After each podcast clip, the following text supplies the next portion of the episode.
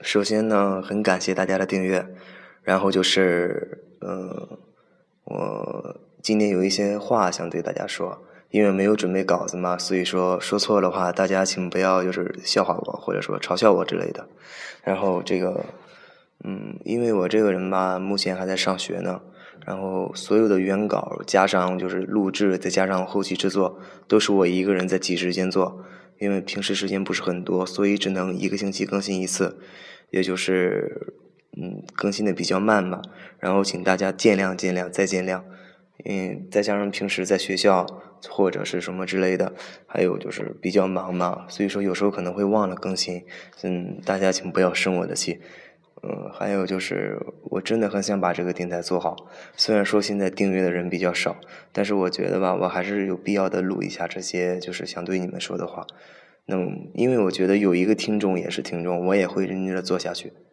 只要只要是有人听，我就会做。如果就算是没人听，我还会坚持下去，因为我一直挺喜欢就是这种职业的。我觉得能把好的故事或好的东西或好的记忆。分享给其他人是一种幸福，嗯，还有就是还有什么来着？嗯，不准备原稿说话，脑袋就容易短路啊。嗯，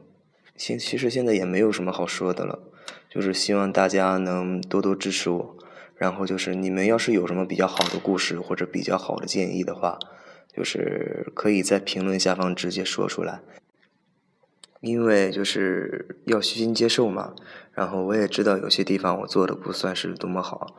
嗯，因为我真的在努力了，毕竟是条件和设备就是有些限制嘛。然后你们要是有什么好的故事，或者有什么比较感人的经历啦，再或者就是有一些其他人没有过的经历的话，你们可以讲给我听。只要是你们愿意讲的话，我就愿意把它们就是做成故事说给你们听。